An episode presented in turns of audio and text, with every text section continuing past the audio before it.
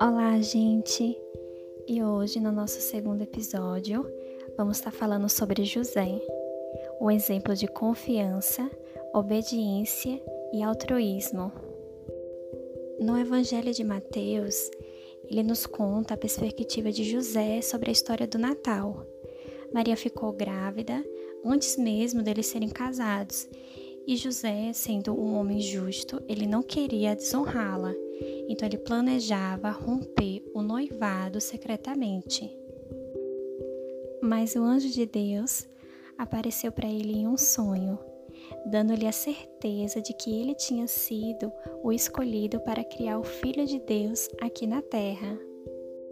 José, inicialmente, ele respondeu à notícia da gravidez de Maria, tentando preservar a reputação dele e de Maria também, temeroso de todas as implicações que poderiam acontecer naquela época.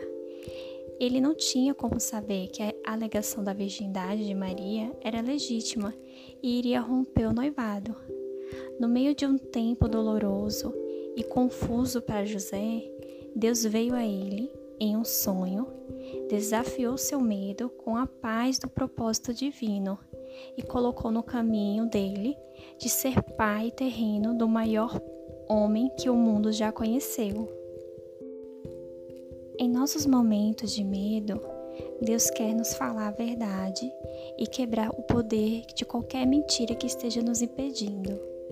Quando buscarmos a sua paz, Ele conquistará nossos medos com seu amor. Peça a Deus para vir e falar a verdade para quaisquer mentiras que estejam lhe dando ansiedade. Ele será fiel em responder e capacitar você para avançar no incrível propósito que ele tem para você. Creia. Façamos agora uma oração. Pai, Sua palavra diz que tu não nos deste um espírito de medo, mas de poder, de amor e de uma mente sã. Obrigada por nos dar tudo o que nós precisamos para avançar quando o inimigo tenta nos segurar.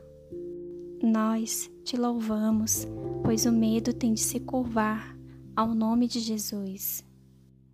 Durante esta época de Natal e sempre, nos ensina, Pai, a ser como José e nos ajude a deixar os pensamentos de medo e levarmos imediatamente a Ti, para que a Tua paz possa reinar em nossas vidas.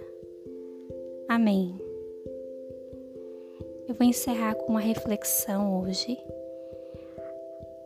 A que atitude o exemplo de José inspira você? Reflita nisso. Nos encontramos no próximo episódio.